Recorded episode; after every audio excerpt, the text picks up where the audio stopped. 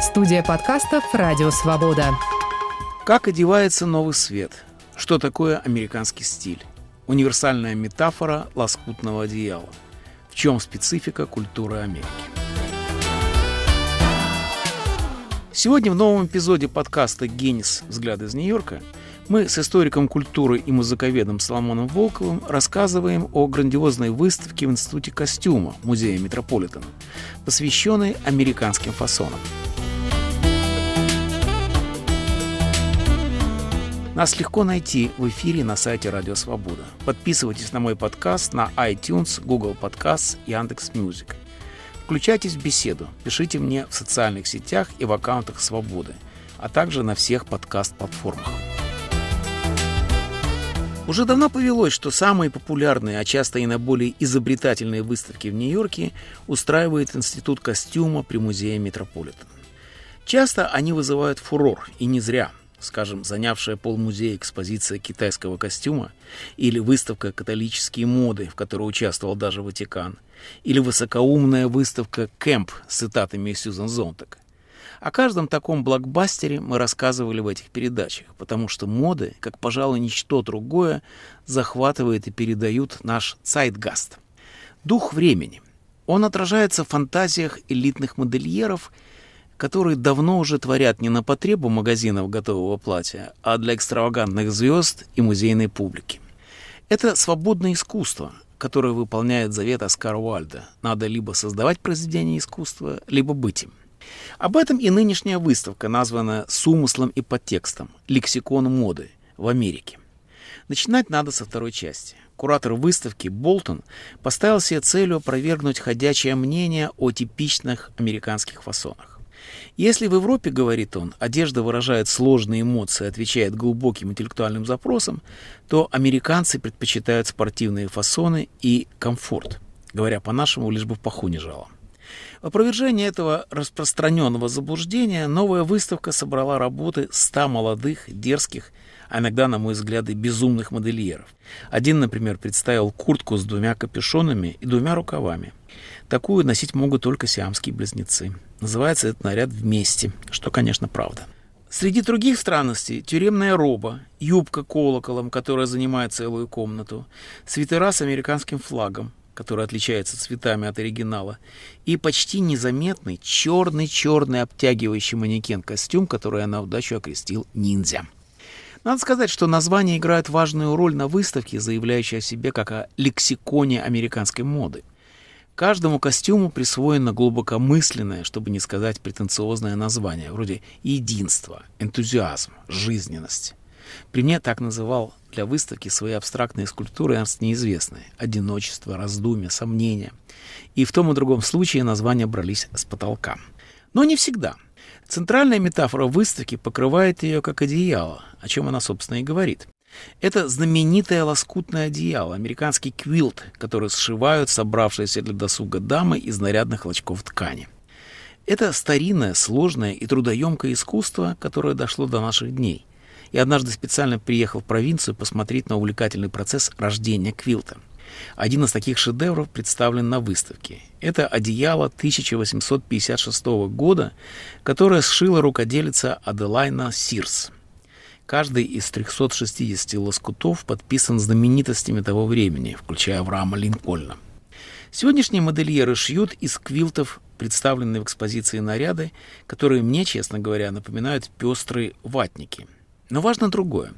Лоскутное одеяло – символ эклектики, которая прекрасно передает подспудный замысел выставки.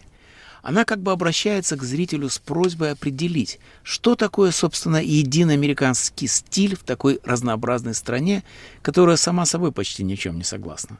Где прячутся те универсальные концептуальные категории, которые делают стиль именно американским, отличным от всех остальных? Какими чертами он, этот самый американский стиль, проявляет себя не только в моде, но и во всей культуре страны? Это та задача, которую предлагает нам выставка в МЭТ, и я благодарен ей за возможность поговорить с вами, Соломон, об этих непростых материях. Но прежде чем мы приступим к диалогу, я попрошу вас, как нашего специалиста по контроверсиям, рассказать об одной из них, связанных с открытием этой выставки. Саша, мне для этого придется вам представить героиню этой контроверсии. Ее зовут Александрия Акасио Кортес. Для американцев, которые хотя бы немного следят за политикой, это на сегодняшний день считают, что домашнее уже имя. Для наших слушателей, для некоторых, может быть, они услышат сейчас не впервые, она одна из самых интересных и противоречивых контроверсных фигур современной американской политики. Ей 31 год, она пуэрториканка по матери, дочь зажиточного архитектора, рано осиротела, окончила Бостонский университет как бакалавр искусств, но не получила она работы по специальности, работать официанткой. Она даже основала издательство детской литературы, которое обанкротилось. Но в итоге пошла в политику. Ее покровителем стал Берни Сандерс, лидер левого крыла Демократической партии Соединенных Штатов. И с его поддержкой Александрия в 2018 году сенсационным образом победила на выборах в Палату представителей Соединенных Штатов от Нью-Йорка и стала самой молодой конгрессменшей в истории США. 29 лет ей было тогда. По своим политическим взглядам она крайне левая, так можно, наверное, ее характеризовать, как и ее отец-покровитель политический Берни Сандерс. И она все время выходит с какими-то яркими заявлениями, которые немедленно вызывают самую ожесточенную полемику, причем и со стороны республиканцев, но также и внутри демократической партии. К этому следует добавить, что она красавица. Она очень артикулированная дама. Ее противники причисляют ее к так называемым амазонкам демократической партии, четверки крайне левых представителей в Конгрессе. Эту команду называют эскадроном. И это действительно очень похоже, потому что я, когда слышу про этот эскадрон, то сразу вспоминаю это четыре боевые подруги, экипаж машины боевой. А я, а я вспоминаю квадригу.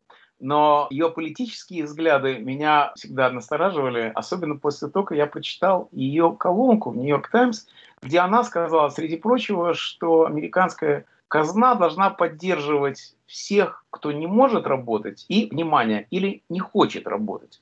И вот этот момент меня страшно заинтересовал, потому что я представляю себе, как трудоголики американцы относятся к такому предложению. Но вернемся к водам, где она успела наделать шум. Потому что появилась она в шикарнейшем белом вечернем платье на этом шоу, о котором вы рассказывали, на котором яркими, огромными красными буквами на спине ее и ниже был нарисован лозунг обложите налогом богатых. Причем по-английски это звучит еще более требовательно и настоятельно. Вот это ее появление и манера, с которой этот лозунг был начертан на ее спине, так скажем, он вызвал, конечно же, контроверсию. У меня есть в этом смысле параллель тем, что происходило в Советской России в 20-е годы.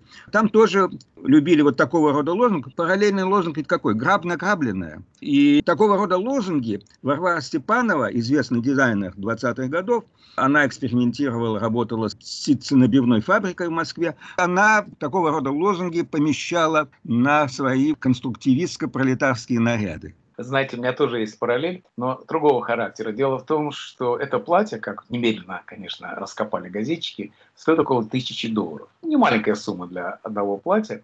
Мне это напомнило Оскар Вальда. Рядом с его домом был нищий, и он оскорблял своими лохмотьями эстетические вкусы Оскара Вальда, поэтому он велел портному пошить нищему фрак, а потом вырезал заплаты так, чтобы они эстетически гляделись. И теперь нищий уже заплатанном эстетически дырявом фраке собирал милостыню около дома Эскровальда.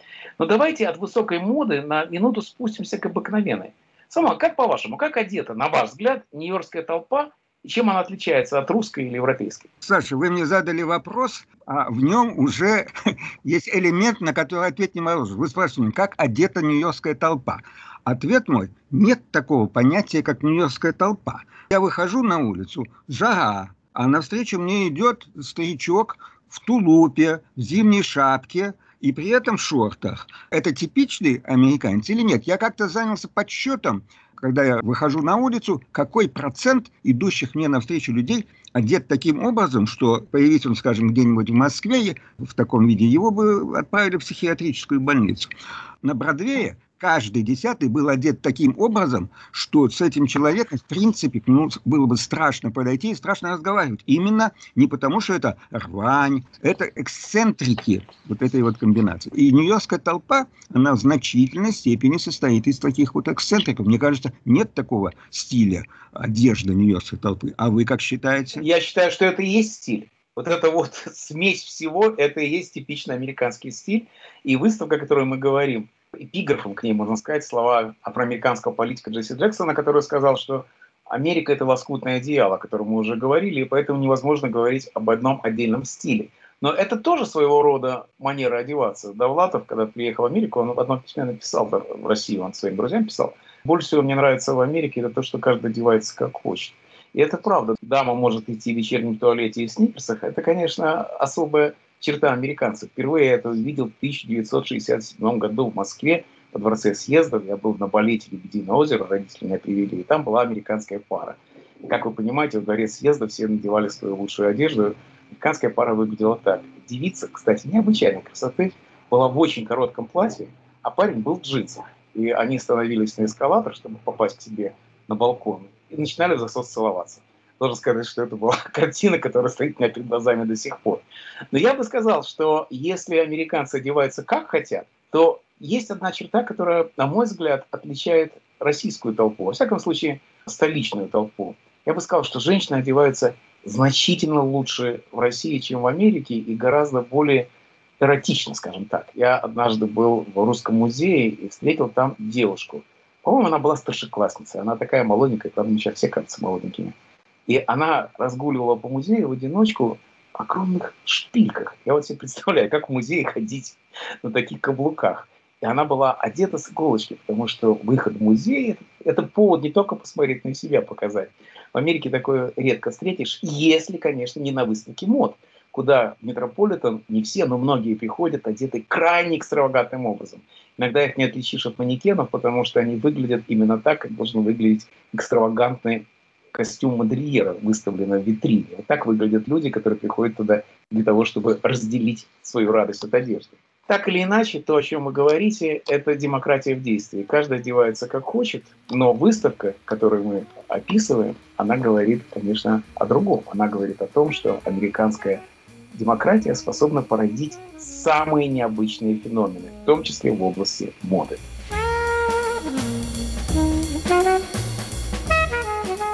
Вы слушаете подкаст Александра Гениса «Взгляд из Нью-Йорка». Сегодня мы с музыковедом и культурологом Соломоном Волковым беседуем в связи с выставкой в Нью-Йоркском институте костюма о специфике американского стиля в контексте всей культуры США.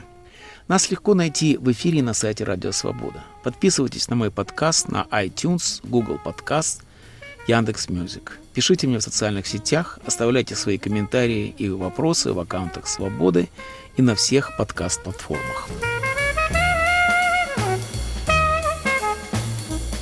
Ну что ж, Соломон, пришла пора исполнить обещанное. Давайте попробуем набросать самыми широкими мазками облик именно американской культуры. Именно это обещали сделать, во всяком случае, провоцировали этот вопрос кураторы выставки МОД, когда назвали свою выставку American Style, американский стиль. Что такое американский стиль вообще? Я понимаю, что этот вопрос звучит так же, что такое общая физика. Я понимаю, что это так неприличное обобщение. Но все-таки любые обобщения помогают нам понять лучше культуру, о которой мы говорим. Для меня все-таки нет такого понятия американский стиль. И в этом особенность американского стиля. Каждый яркий представитель американской культуры создает свой собственный стиль, а вместе они, как вы уже сказали об этом, представляют собой замечательное лоскутное одеяло. Конечно, с одной стороны это верно, а с другой стороны есть понятие, скажем, американский роман. Литература мне всегда ближе. Вот можем сказать, что Фенемор Купер, например, был ужасно популярным писателем в своего времени. Белинский говорил, что вот если бы Пушкин и Гоголь брали пример с Фенемора Купера, у нас была бы великая литература. К счастью, они его не послушали. Но Фенемор Купер, несмотря на обильный экзотический материал со всеми его индейцами, все равно писал так, как писали в Европе, как писали в Англии. Все равно он придерживался романтических стандартов. И ранняя американская литература, она была отростком от английской, европейской литературы, и она продолжала эти темы. Когда американский роман стал американским? Ответ на это надо искать у Хемингуэя. Он сказал, что первый американский роман – это Кекель Гриффин Мартена. И это классическое произведение, которое построила Америку в другом направлении, дала толчок совершенно другому направлению в американской литературе и культуре в целом. Кто такой Гекльбери Финн? Это невежественный бродяжка, который обладает оригинальным умом и который способен на все посмотреть заново. И, европейская культура ему не урок. Он ищет свой образ жизни и воспевает ту Америку, которая была вокруг Марк Твена. Это не Америка вымышленная, не Америка Соловьев, который никогда в Америке не было, что не мешало американским поэтам воспевать Соловьев. А это та Америка, которую Марк Твен видел на Миссисипи, которая действительно жила тогда. И Гекльбери Финн самый яркий персонаж во всей американской литературе, я бы сказал, до сих пор. Вы, Саша, сейчас рассказали об американском романе. Но роман, как мы знаем, изобрели не в Америке. Но мы можем сказать, что кино то кино, которое мы знаем и любим, изобрели именно в Америке. Что вы можете сказать об американском кино? Ну, нельзя сказать, что кино изобрели в Америке. И в то время, когда поднялась звезда Голливуда, уже существовали высокие достижения в кинематографе, такие как немецкое кино, такое как русское кино. Это, конечно, были высокие достижения и немого и первого опыта звукового фильма. Америка тут шла вместе с другими авторами. Ну, конечно, впервые появилось массовое кино в таком огромном варианте, это, конечно, была Америка, была, скажем, Чарли Чаплин. И именно массовость этого феномена сделала его недоступным для интеллектуалов. Я никогда не забуду Ходосевича, который написал, что есть культура, есть искусство, есть, в конце концов, спорт, но есть что-то гораздо более низкое, чем все это, а именно кинематограф. Это то время, когда Чарли Чаплин, которого Эйнштейн, например, считал интеллектуалом, был недостаточно подходящим для знатоков и экспертов высокой культуры. Я очень люблю старый Голливуд и считаю, что они создали совершенно особый язык люди того времени, кинематографисты, которым надо уметь пользоваться и учиться его понимать. Это алфавит, который мы сразу не возьмем, сразу не знаешь. Я не сразу понял американское кино. Мне казалось, что оно очень неестественное. Но это же правильно, оно такое же неестественное, как опера или балет. И мы должны понимать эти па раннего американского Голливуда, как мы должны учиться языку оперы или балета. Но есть один жанр, который создал Голливуд и который прославил Голливуд, это вестерн. Вестерн тоже нужно понимать. Вестерн это тоже обладает своими тайнами, своим языком, своими аллегориями, метафорами. В сущности, это библейский жанр. Это земля обетованная, куда приходит избранный народ, а именно американцы, и они должны создать из хаоса порядок. Именно этим занимается вот справедливый ковбой.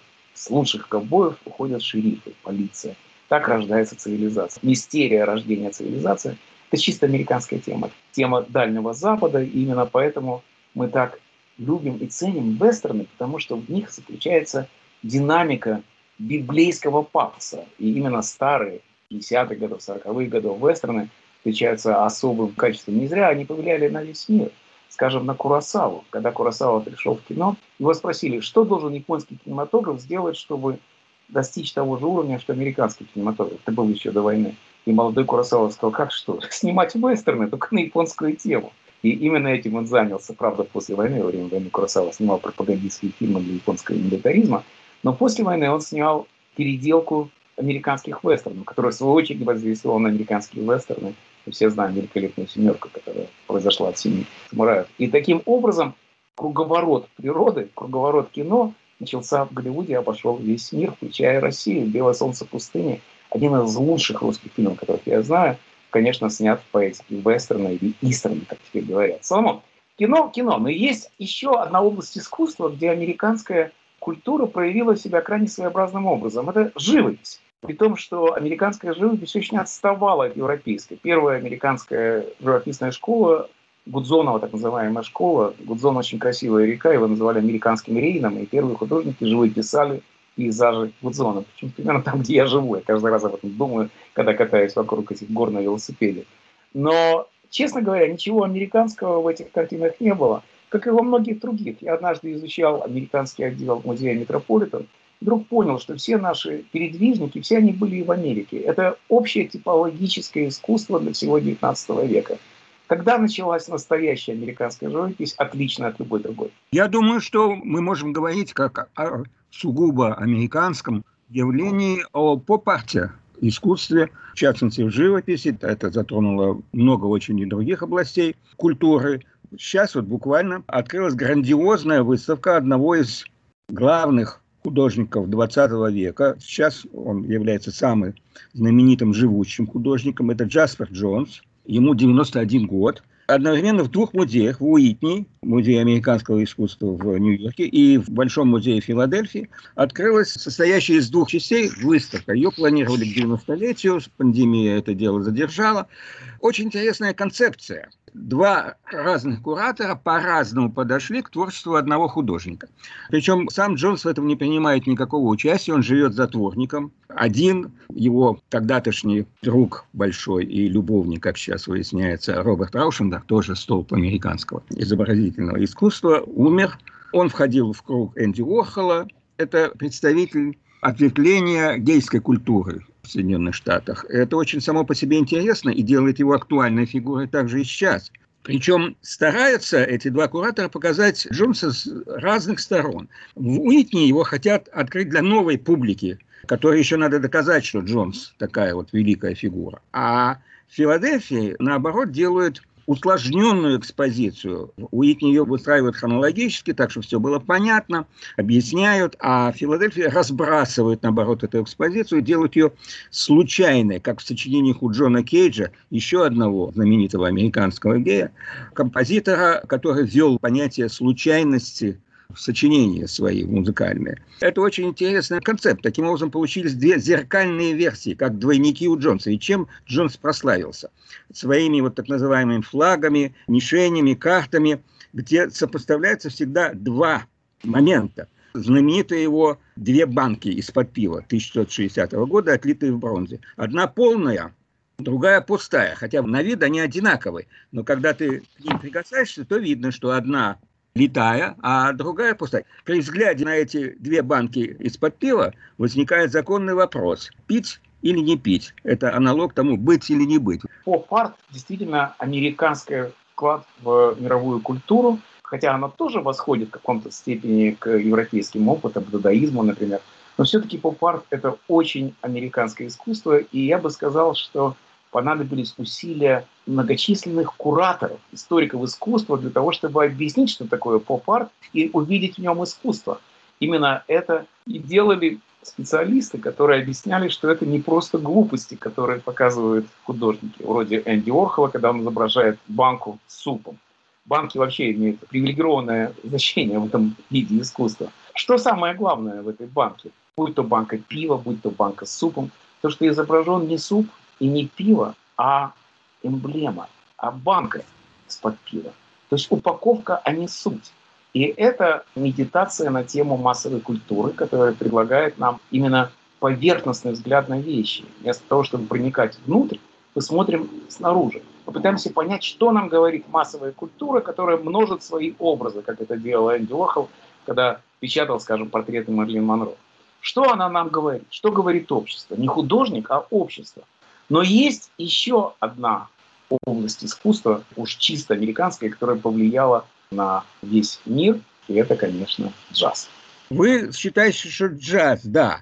А я считаю, что есть вещь, которая повлияла и на джаз тоже, и это блюз. Это жанр традиционной афроамериканской музыки, который зародился в конце XIX века в среде выходцев из страты плантационных рабов, это вот абсолютно уникальная американская музыка. Это уникальная вещь, которую ни с чем абсолютно не сравнишь. Это музыка горя и страдания, которая обладает колоссальным эмоциональным зарядом. И я хочу показать и рассказать нашим слушателям об одном таком примере блюза, об одной песне, которая для меня, когда я впервые услышал, стала незабываемым событием, и она является, эта песня, также знаковым событием и в истории американской музыки. Причем не только блюзовой музыки, это в каком-то смысле символ американской музыки вообще. Речь идет о песне, ее переводят странным образом на русский как «странный фрукт». Странный фрукт звучит на сегодняшнем жаргоне как-то очень двусмысленно. Поэтому я перевожу это как «странный плод» название этой песни. Ее сочинил в 1937 году еврейский писатель, что очень интересно, Абель Мираполь. Он написал стихи в 1937 а потом положил ее на музыку. У него была жена, афроамериканка. Его поразила фотографии 1930-х годов, на которых были изображены повешенные на дереве жертвы линчевания в Индиане. под влиянием этой фотографии он написал эту песню, которую сначала он сам исполнял, но ее подхватила певица, которая для меня является одной из самых ярких представительниц не только блюза, я вообще считаю ее великой певицей, как я, например, считаю великой певицей Эллу Фиджеральд, которую мне еще посчастливилось здесь услышать в Карнеги Холл Нью-Йорке, или Мария Андерсон, исполнительницу великую спиричуэлсов, а и также и Шуберта. Эту нашу певицу зовут Билли Холидей. Она умерла сравнительно молодой, в 44 года, она злоупотребляла наркотиками, алкоголем, но она вошла в историю разумеется, не только этим, а во многом именно благодаря этой песне «Странный плод», которая стала, может быть, самой популярной песней своего времени. Билли выступала с этой песней Гринвич в первом расово интегрированном ночном клубе в Нью-Йорке, кончала свои выступления этой песней, официанты прекращали тогда разносить еду, тушили свет, только был луч направлен на ее лицо, и она с закрытыми глазами, как молитву, исполняла эту песню. Ее называли афроамериканской марсельезой, а в 1999 году журнал Time дал ей дезигнацию «Лучшая песня столетия». Я скажу первые и последние строчки этой песни. «Деревья на юге дали странные плоды, кровь на листве и кровь на корнях. Этот странный и горький урожай – это песня, которая навсегда останется с нами». Я могу сказать, что эта песня действительно навсегда впечаталась и в мое сознание. Вот она в исполнении несравненной Билли Холидей, и вот он пример уникального американского стиля в культуре. Southern trees bear strange fruit. Вы слушали подкаст Александра Генниса «Взгляд из Нью-Йорка». В этом эпизоде мы с Соломоном Волковым рассказывали о грандиозной выставке Институте костюма Музея Метрополитен – она посвящена американским фасонам, и мы обсуждали специфику американского стиля в широком культурном контексте. Нас легко найти в эфире на сайте Радио Свобода. Подписывайтесь на мой подкаст на iTunes, Google Podcasts, Яндекс Music. Пишите мне в социальных сетях, оставляйте свои комментарии и приветствия в аккаунтах Свободы и на всех подкаст-платформах.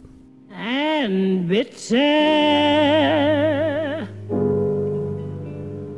cry.